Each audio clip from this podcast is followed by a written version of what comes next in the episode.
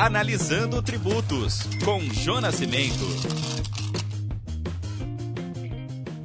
Nosso podcast de hoje nós vamos falar sobre ICMS diferido. Ah, o ICMS já é complexo, né? já é muito complexo. Quando se fala de substituição tributária, a complexidade aumenta mais ainda. Mas, no que diz respeito à substituição tributária do ICMS, nós temos três modalidades de substituição tributária.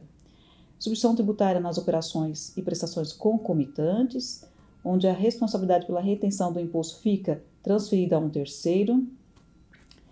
Nós temos substituição tributária nas operações subsequentes, onde o fabricante ou importador será o substituto e repassará ao Estado separadamente o valor do imposto próprio, o valor do ICMS retido por substituição tributária de seus clientes revendedores.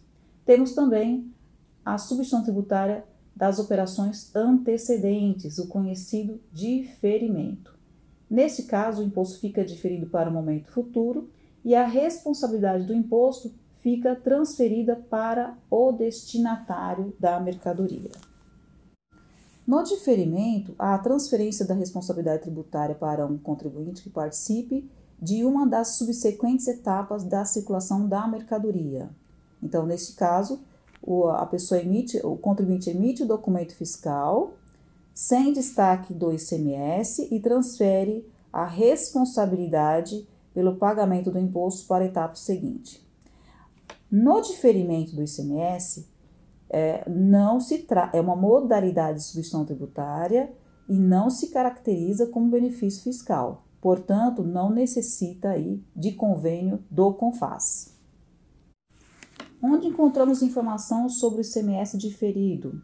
Nós encontramos informação na Lei Complementar 87 de 96, artigo 8 parágrafo 1 que determina que na hipótese de responsabilidade tributária em relação às operações ou prestações antecedentes, o imposto devido pelas referidas operações ou prestações será pago pelo responsável quando da entrada ou recebimento da mercadoria do bem ou do serviço da saída subsequente por ele promovida, ainda que isenta ou não tributada, e quando ocorrer, quando ocorrer qualquer saída ou evento que impossibilite a ocorrência do fato gerador determinante do pagamento do imposto.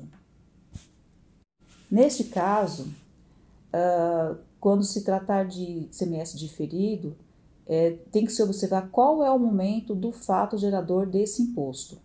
Tem que observar o que? o regulamento do ICMS do seu estado. E cada uh, operação, ou seja, mercadoria, tem um fato gerador diferenciado. O que é muito importante frisar que não há diferimento de imposto numa venda interestadual ou quando se tratar de uma operação para consumidor final, pois neste caso o imposto não teria possibilidade de ser cobrado em operação seguinte. Então, o que nós temos que observar aqui? É, três situações. Uh, no ICMS diferido, transfere-se a responsabilidade pelo pagamento do imposto, transfere-se para uh, o fato gerador para o momento seguinte. E outra coisa, não pode ser aplicado diferimento numa operação interestadual onde ou também na operação com o consumidor final. Ponto importante: não confunda. ICMS diferido não é um benefício fiscal.